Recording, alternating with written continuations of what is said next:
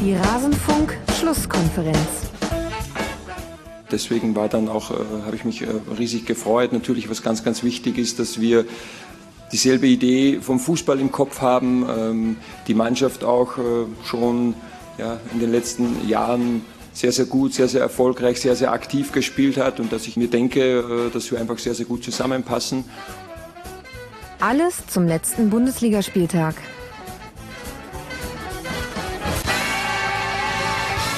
Hallo, herzlich willkommen in der Rasenfunk-Schlusskonferenz beziehungsweise in einem Ausschnitt aus der Rasenfunk-Schlusskonferenz. Mein Name ist Max Jakob Ost, ich bin der Edgenetzer auf Twitter und wie schon in den vergangenen Jahren hört ihr hier exklusiv einen kleinen Teil aus unserer großen Spieltagsanalyse, nämlich den Teil der Eintracht Frankfurt betrifft. Wir besprechen ja immer alle Spiele. Wenn euch auch die Analysen der sonstigen Partien interessieren, dann findet ihr die, wenn ihr einfach nach Rasenfunk Schlusskonferenz sucht. Das soll es aber schon mit der Vorrede gewesen sein. Wir starten gleich rein. Das hier hatten wir zum Spiel der SGE zu sagen. Und bitte. Jetzt lasst uns über den Spieltag sprechen. Es ist ja durchaus so einiges passiert, unter anderem die erste Niederlage des FC Bayern. 20 Jahre ist es her, dass Eintracht Frankfurt zuletzt in München gewinnen konnte. Jetzt war es wieder soweit. Mit Kostic in einer vorderen Dreierreihe auf links und Tuta und Ilsanker neben Hinterecker in der Innenverteidigung tritt die SGE mit einer neuen Ausstellung gegen Bayern an. Vielleicht war das auch so ein bisschen der Schlüssel zu diesem Sieg. Sicherlich lag der aber auch bei Kevin Trapp, der mit sehr vielen Paraden das Unentschieden erst noch gehalten hat und am Ende macht dann Philipp Kostic das 2 zu 1. Vorher hatten schon Goretzka und Hinteregger getroffen. Tja, Jan Lukas, was fangen wir jetzt an? Nach solchen Bayern-Niederlagen, da brennt natürlich immer die Welt und das Internet, denn daran haben wir uns alle nicht mehr gewöhnt. Wie kritisch würdest du denn jetzt diese Niederlage sehen und was hat die Eintracht gut gemacht? Also erstmal das Positive bei der Eintracht. Ähm, ich glaube, es war die sehr richtige Entscheidung, das dann wirklich mit der Fünferkette anzugehen. Das war unter der Woche und ich glaube auch in den letzten Wochen, letzte Woche war ja das Spiel gegen die Kölner, ähm, da hatte ich das so ein bisschen mitbekommen, dass da diskutiert wurde, mhm. ähm, baut Glasner wieder um oder auf Fünferkette oder bleibt er bei der Viererkette. Jetzt diese Woche hat er dann auf die Fünferkette zurückgegriffen, weil halt Bayern auch traditionell viel über die Außen angreift. Das hat dann auch sehr gut funktioniert, können wir ja gleich noch drauf eingehen. Dass die Welt jetzt bei den Bayern brennen würde, sehe ich so auch nicht, weil es gab letzten Endes sehr viele Chancen. Es ist ja kein Zufall, dass du Kevin Trapp als ersten herausstellst, der wirklich massiv gefordert wurde. Also an einem anderen Tag geht das wahrscheinlich auch andersrum aus, aber so halt eben nicht. so halt eben nicht, sagt er mit einem gewissen Grinsen in der Stimme. Ich habe doch genau rausgehört, aber liebe äh, Bayern-Fans da draußen, ihr werdet es uns sicherlich äh, verzeihen, wenn man die seltenen Niederlagen des FC Bayern dann auch mal dankend annimmt, dass man jetzt nicht wieder über ein 6 zu 0, 7 zu 0 äh, sprechen darf an der Stelle. Eva, wie hast du denn die Partie gesehen, beziehungsweise was davon konntest du eigentlich noch sehen? Ja, ich habe es mir heute Morgen noch angeguckt, äh, weil gestern Wahnsinn. ging nicht mehr. Ähm, ja, ich fand äh, es ist ja immer noch mal was anderes, wenn man in so ein Spiel geht, wenn man weiß, wie es ausgegangen ist. Ähm, ich fand schon, dass Bayern äh, eigentlich über weite Phasen des Spiels überlegen war, wie ihr beide schon gesagt habt. Ähm, ich glaube, für Trapp war das ein sehr, sehr wichtiges Spiel, weil er ist ja unter anderem auch äh, nicht für die Nationalmannschaft nominiert, mhm. ähm, was eventuell damit zu tun hat, äh, dass ähm, Lene und Herr Stegen jetzt dabei sind, neben Neuer, ähm, dass aber vielleicht auch einfach seine Leistung bisher in der Liga nicht auf einem Level war, wo sie hätten, also hätten sein können oder auch hätten sein sollen. Ähm, von daher glaube ich, also ich glaube, er hat zehn von elf Torschüssen tatsächlich pariert. Ähm, man konnte auch irgendwann sehen, dass äh, ja gerade Gnabry, Sané, ich glaube auch Lewandowski da irgendwann ziemlich frustriert waren. Ähm, was ich ganz interessant fand, war, dass das so ein Spiel ist, wenn man nur auf die Statistiken guckt, ähm, sehr, sehr schnell in die Irre geführt wird, weil eigentlich steht da zum Beispiel, dass äh, ein äh, Upamecano eigentlich sehr stabil hinten war. Er hatte die meisten Ballkontakte, eine sehr, sehr hohe Passquote mit 96 Prozent. Aber was ich finde auch dazu gehört, es gab zwei Szenen, ähm, wo er sehr, sehr unsicher wirkte. Dazu gehörte die Szene vor dem 1-1 tatsächlich. Mhm. Also ich glaube, es ist ein weiter Ball über die Außen, wo es dann Seitenwechsel von Frankfurt gibt. Äh, und Jakic kommt nicht ganz an den Ball dran und Upamecano versucht ihn halt abzudrängen.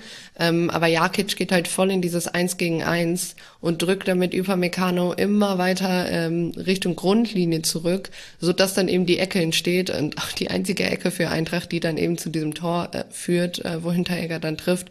Und da finde ich auch, dass, ähm, ja, klar, man kann sagen, Hinteregger steht einfach sehr, sehr gut in der Luft. Aber ich finde auch, dass ähm, Upamecano dann nicht wahnsinnig gut gegen Hinterhegger versucht, äh, ihn daran zu hindern, da zum Ball hochzugehen, beziehungsweise auch einfach nicht mit hochspringt. Ähm, da fand ich ihn ein bisschen unglücklich. Aber generell ähm, kann man, glaube ich, noch sagen, also insgesamt hat Bayern ja 20 ähm, Torschüsse abgegeben und davon waren 17 in den ersten 65 Minuten. Also man sieht schon so, die letzten 20 Minuten, fand ich, flachte das Spiel auch so ein bisschen ab. Also es war jetzt nicht so, dass dass Frankfurt dann da irgendwie sehr aufs Tor drückte, sondern ich hatte das Gefühl, das war eher so ein, ähm, ja, so ein klassischer Fall von, es könnte jetzt noch einen Lucky Punch geben, den man meistens natürlich eher bei den Bayern vermutet. Ähm, Im Endeffekt ist es, glaube ich, einfach, dass, dass Frankfurt sehr, sehr effektiv war. Ähm, endlich mal kein Unentschieden. Ich glaube, so gut auf der anderen Seite Frankfurt-Fans, wenn sie da vor ins Spiel gegangen sind, dann hätten gesagt, ja, ihr kriegt halt noch mal ein 1-1, ist zwar schon wieder ein Unentschieden, ähm, dann wären sie vielleicht happy gewesen, aber so ist natürlich ähm, noch um ein, einiges besser. Und ich fand es ähm, auch sehr bezeichnend, ich fand eigentlich Frankfurt vom 16er immer so ein bisschen schludrig, also dass sie da nicht mhm. konzentriert zu Ende gespielt haben. Und das ist ja eigentlich auch eine Szene vor dem 2-1. Lammers vertändelt ja eigentlich den Ball. Also eigentlich sieht es ja aus, als wäre die Szene schon vorbei. Und ich glaube, dann setzt sich so extrem gut äh, dann nochmal durch und setzt nach. Und ähm, dann kann Kostic da von der Seite abziehen. Das äh, sah von, von Kostic auch so aus, als wollte er diesen Treffer unbedingt nach den ganzen Sachen, die da in den letzten Wochen und Monaten auch äh, irgendwie unterm Kessel gebrodet haben, äh, wirkt das ein wenig nach einem, äh, ich möchte den jetzt unbedingt machen, Treffer. Ja, war auch ein klassisches Kostic-Tor. Und da ist dann Upamecano ja auch wieder drin. Und der ist mhm. ja der Spieler, der den Ball verliert außen. Dann rutscht er noch ganz unglücklich weg, äh, nachdem er eigentlich schon wieder in die Situation gekommen war. Und als wäre das nicht schon genug, orientiert er sich dann auch noch total in die Mitte, obwohl eigentlich, ähm, ich weiß nicht, wer zu dem Zeitpunkt Außenverteidiger war, wahrscheinlich Sabitzer. Sabitzer. Mhm. Genau. Ähm, der hatte dann schon für Upamecano, der weggerutscht war, die Mitte zugemacht. Upamecano geht auch noch in die Mitte. Und allein dadurch hat dann Kostic außen überhaupt den Platz und die Ruhe zu seinem, ja, kann man fast schon sagen, gefürchteten Schuss ins lange Eck ähm, anzusetzen. Was jetzt auch ein ziemliches Signature Philipp Kostic-Tor ist, meiner Meinung nach, dass er ja. flach ins lange Eck äh, abzieht. Und da ist halt auch wieder Upamecano drin. Und ähm, ich fand ganz gut, dass es so gegenübersteht mit Lucas Hernandez, der 19 Zweikämpfe gewonnen hat und äh, als deutlich sicherere Bank da hinten drin stand. Er hat ziemlich viele, ich glaube, vier Pässe auch abgefangen. Also ich fand auch, dass es eine Statistik ist, die da so ein bisschen trügt bei Upamecano. Ja. Ja, finde ich auch. Also der hatte einen ziemlich schwarzen Tag. Upamecano auch schon in der ersten Halbzeit. Also Eva hat ja die beiden Szenen auch schon genannt. Die Entstehung der Ecke zum 1 zu 1 und dann die Ecke selbst auch. Es gab noch vorher auch noch ein Missverständnis kurz äh, vor der Halbzeit.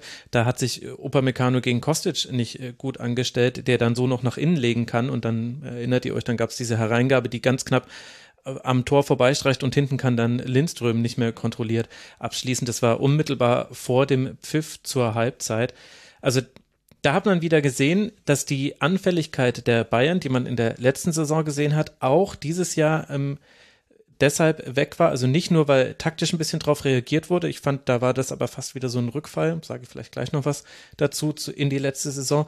Sondern eben auch, weil in dieser Saison die 1 gegen 1 Duelle, die es eben immer gibt, weil du immer mit einer Restverteidigung nur verteidigst als FC Bayern gegen den tiefstehenden Gegner, weil die halt eine Regel gewonnen wurden. Und jetzt hatten wir wieder so ein Spiel, da hat es ehrlicherweise, also es tut mir leid, mit so auf einen Spieler zeigen zu müssen, aber Dayo Upamecano hatte einfach wirklich einen ganz, ganz schlechten Tag. Es gab auch eine Szene, da stand Neuer allein gegen zwei Frankfurter und musste rauskommen bis an den Mittelkreis.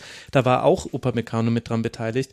Also kann, kann man vielleicht auch thematisieren, ob dann nicht vielleicht sogar ein Wechsel gut getan hätte, weil er wirkte auch müde und erschöpft. Also das war einfach überhaupt nicht äh, sein Abend.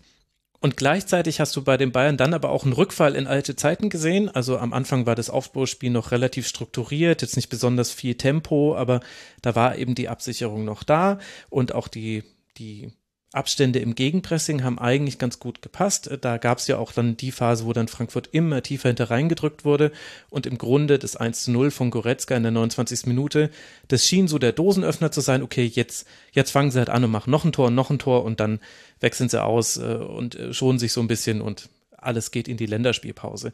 Und das hat aber Bayern nicht hinbekommen, weil Frankfurt sehr gut dagegen gehalten hat. Also So fand ich, hat ein fantastisches Spiel gemacht. Ich fand, dass äh, die Dreierreihe aus Tuta, Ilsanke und Hinteregger, die hatten schon auch immer ihre Momente, wo sie mal Probleme hatten. Auch dass Hinteregger da andribbelt vor dem 0 zu 1 durch Goretzka, das war definitiv eine schlechte Entscheidung. Aber insgesamt war es eine sehr gute Leistung von Eintracht Frankfurt. Es ist halt schwierig gegen die Bayern und dann brauchst du einen überragenden Trapp, den hatten sie. Und dann, und das fand ich wirklich interessant, sind aber die Bayern irgendwann, genau in dieser Phase, Eva, wo du gesagt hast, nach der 65. Minute, dass nur noch so wenige Schüsse herausgespielt wurden, das war genau die Phase, in der die Bayern wieder in total alte Muster zurückgefallen sind. Und äh, du hast vorhin gesagt, das Spiel wäre dann verflacht und das Problem war genau das Gegenteil ist passiert. Die haben nämlich nur noch Flanken geschlagen und zwar nur noch unvorbereitete Flanken. Die ganze Zeit wurde reingechippt, es wurde ständig versucht, hinter die Kette zu chippen, was grundsätzlich gut funktionieren kann, aber es wurde nicht mehr gut vorbereitet. Es war dann auch oft auch ungenau gespielt und das ist dann immer ein Ballbesitz, den du hergibst, wo auch viel Zeit von der Uhr geht, wo dann auch eine gewisse Unruhe reinkommt. Sie haben es kaum mehr ausgespielt. Auch ein Jamal Musiala, der dann reinkam, hat im Grunde eine Eins gegen eins Situation, die er gut gelöst hat, aber ansonsten ist er gar nicht in diese Situationen gekommen. Und das liegt natürlich an vielen Dingen, die die Eintracht gut gemacht hat, aber Bayern hat da auch, finde ich, so komplett das verloren, was es bisher eigentlich so ausgezeichnet hat unter Julian Nagelsmann, dass man eben sehr strukturiert auch im Angriff spielt, dass die Positionen so gut besetzt sind, dass man sowohl im Gegenpressing Zugriff hat, als auch sich eben dann diese Halbfeldflanken zum Beispiel vorbereiten kann, die sind ja sehr gefährlich, aber halt nicht so, wie sie geschlagen wurden jetzt von den Bayern. Und dann Sabitzer als Rechtsverteidiger möchte ich auch nochmal ein Fragezeichen dran machen. Also der hätte eigentlich auf äh, Kostic gehen müssen und dass Kostic der wichtigste Offensivmann bei Eintracht Frankfurt ist und dass er gerne solche Tore erzielt. Also sorry Leute, also das, das muss man einfach wissen, auch wenn man nicht jede Schlusskonferenz gehört hat. Das so ein bisschen mein Eindruck dieses Spiels. Ja, ähm, ich fand zum Beispiel auch, also wenn du halt sagst, die haben die ganze Zeit Flanken auch geschlagen, ich fand das vor allem so ein wenig unnötig, weil die hätten eigentlich die Zeit gehabt fürs Aufbauspiel. Ähm, mhm. Die standen ja, ja, dann um die Zeit, also Bayern stand extrem hoch und das, ich fand aber, dass in der Phase das Frankfurter Pressing gar nicht mal so existent war, beziehungsweise nicht wirklich gut durchgeführt wurde. Also es war nicht so, dass auf den Passgeber ähm, oder auf den, der den Ball hatte, immer direkt irgendwie drei Frankfurter draufgerannt kamen. Ähm, sondern ja, dann, dann rückte mal jemand nach vorne, aber es war jetzt nicht so, dass du gesagt hast, okay, es war so ein krasses Pressing, es blieb denen überhaupt nichts anderes übrig, als Flanken nach vorne zu schlagen. Ähm, und ich finde, man hat irgendwann tatsächlich auch gemerkt, ähm, Süle ist ja, glaube ich, rausgegangen. Mhm für Sabitzer. Und eigentlich, finde ich, hat man das auch sehr gemerkt, weil Süle war noch der, der immer wieder auch durchgebrochen ist durch diese Reihen, der halt auch den Weg gesucht hat. Also der hat auch einige Flanken geschlagen. Aber ich glaube, es gab in der ersten äh, Halbzeit ja auch, er hatte ja selber auch eine Torchance, wo er eigentlich in der Theorie, glaube ich, noch auf äh, Nabri oder Lewandowski querlegen könnte, es aber selber macht.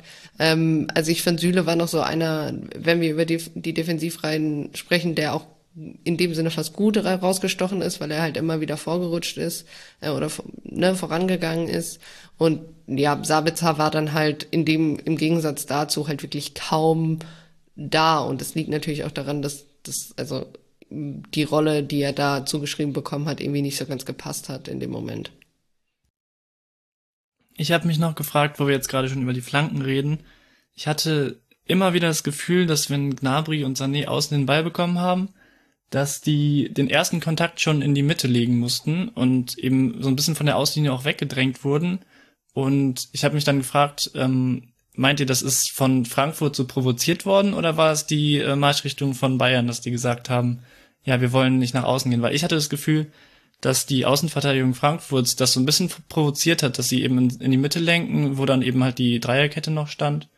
Wie seht ihr das? Also ich glaube, das war schon durchaus das Ziel von Frankfurt. Ich glaube aber, dass äh, die individuellen Entscheidungen, also ich glaube, dass, dass es schon die Möglichkeit gegeben hätte, trotzdem auf den Flügel zu gehen. Es gab ja auch, also es gab ja auch genügend Chancen und auch genügend Chancen auch über die Flügel. Also das darf man jetzt nicht komplett äh, vergessen, dass äh, Nabri im Grunde am fast leeren Tor äh, vorbeischießt, indem er nur den Pfosten trifft. Das ist, dass es eben die ganzen Trapparaden gab. Also spielst du dieses Spiel zehnmal, dann gewinnt wahrscheinlich die Bayern siebenmal und zweimal wird es ein Unentschieden und einmal wird es halt diese Niederlage. Also das darf man jetzt nicht komplett vergessen, aber es ist halt interessant zu sehen, dass es halt sowohl Eintracht Frankfurt geschafft hat, den Bayern so ein bisschen auf den Nerv zu gehen und wie die Bayern, obwohl sie ja in ihrer Bestbesetzung gespielt haben, in ihrer momentanen, wie sie einfach so ein bisschen unsauber werden. Und ich habe das auch unter der Woche schon gegen Kiew gesehen, wo es einige Umschaltsituationen gab, wo Bayern nicht gut dann wieder zurückgerückt ist und sich dann im Gegenteil, also das war auch sehr unstrukturiert einfach. Da hat Kiew es ganz fürchterlich ausgespielt. Man müssen wir jetzt nicht drüber sprechen, ist Champions League. Aber das finde ich schon interessant, dass sich da jetzt ein paar Dinge wieder eingeschlichen haben. Und wenn man jetzt halt dann vorausblickt, nach der Länderspielpause geht es dann weiter mit zwei Auswärtsspielen in Leverkusen, die jetzt dann Tabellenzweiter sind, punktgleich mit den Bayern. Und dann bei Benfica, dann bin ich schon gespannt, wie das nach der Länderspielpause aussieht. Gut. Ein Wort noch zu Eintracht Frankfurt. Die haben mit diesem, dieser Sieg war nicht nur jetzt aus mentalen äh, Gründen wichtig, aber zusammengenommen mit dem 1 zu 0 unter der Woche gegen Antwerpen auswärts. Jetzt dann das zweite Auswärtsspiel in Folge gewonnen, dadurch jetzt auf acht Punkte gesprungen, einen guten Sprung in der Tabelle gemacht. Ich glaube, das war sehr gut. Für, nicht nur fürs Gefühl, ich glaube ehrlich gesagt auch, dass die Eintracht jetzt eine Antwort bekommen hat. Also so viele Vorteile wie die Viererkette für die Eintracht hat, habe ich das Gefühl, wenn du in einer solchen Fünferreihe mit Touré, Tuta, Ilsanker, Hinteregger und Chandler, ich möchte keinem Einzelnen zu nahe treten, aber es ist nicht die erste Reihe, die ich genannt hätte bei Frankfurt. Aber wenn die dann doch gegen einen solchen Gegner relativ gut funktioniert, auch wenn es die Chancen für Bayern gab und so weiter, haben wir jetzt ja zu Genüge besprochen. Und du gleichzeitig die Möglichkeit hast, Kostic dann trotzdem in der Rolle zu lassen, die er jetzt im 4-2-3-1 hatte, nämlich die vorgeschobene Rolle, dann hätte ich kein schlechtes Gefühl an der Stelle der Eintracht, damit jetzt erstmal weiterzumachen und darauf aufzubauen, weil ich hatte das Gefühl, dass auch dieses Verteidigen im 5-4-1, da gab es ganz selten Lücken, in die Bayern gehen konnte. Ich fand so und Jakic hatten dann eine richtig gute Abstimmung miteinander. Da waren viele Dinge sehr gut, die mir gefallen haben. Ja, und ich glaube auch, dass die goldene Entscheidung einfach war, Philipp Kostic nach vorne zu lassen und nicht auf die Schiene zu stellen. Und wie das mit den Serien immer so ist, mit den Unentschieden, jetzt sind sie ja, äh, wenn sie verloren hätten, wären sie richtig lange ohne Sieg gewesen, so sind sie richtig lange ohne Niederlage. ja, genau. Und man erkennt den, ähm, finde ich so ein bisschen, äh, also es, man könnte, wenn man rein auf die Ergebnisse schauen würde, sagen, okay, Glasner ist da, jetzt kassieren sie auch nie mehr als ein Tor. Also es ist wirklich auffällig. Die haben ja immer 1-1 gespielt, auch wieder dieser Serien, Serien-Move, dass man einfach die Unentschieden jetzt einfach so auslegen kann. Ähm, sie haben einfach nie mehr als ein Gegentor kassiert, außer am ersten Spieltag gegen Dortmund. Genau, da waren es dann immerhin gleich fünf. Aber das stimmt natürlich. Also schauen wir mal, wie es weitergeht. Zu Hause gegen Hertha BSC und dann gegen Piräus. Das sind die nächsten beiden Spiele für Eintracht Frankfurt. Dann nach der Länderspielpause und wie es für die Bayern weitergeht, habe ich ja gerade schon gesagt. Dann haben wir schon eine Mannschaft erwähnt, die jetzt punktgleich ist mit den Bayern, nämlich Leverkusen. Die durften nach der Bayern-Niederlage den Spieltag zumachen. Sie haben das getan, Eva. Und so endet das, was wir zur Eintracht aus Frankfurt zu sagen hatten. Wenn euch auch die anderen Analysen interessieren, dann findet ihr die, wenn ihr nach Rasenfunk sucht oder direkt auf rasenfunk.de geht. Würde mich freuen, wenn ihr auch dort mal reinhört. Ansonsten hören wir uns nach dem nächsten Spiel der Eintracht wieder. Bis dahin, passt auf euch auf, bleibt gesund und bis bald mal wieder hier im Rasenfunk. Macht's gut. Ciao.